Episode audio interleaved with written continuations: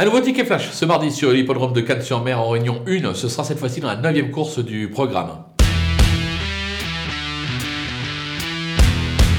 On va racheter le numéro 4, euh, Blin, qui est capable du meilleur euh, comme du pire, mais qui a déjà fait ses preuves euh, sur cette piste l'hiver dernier. Clément Lefebvre s'est en tiré la quintessence, c'est le jockey en forme, je vous l'ai dit tout à l'heure. On ne peut pas aller contre au départ d'une épreuve et le cheval a prouvé sa qualité. Il peut faire afficher une belle cote à l'arrivée, on va le tenter gagnant et placé.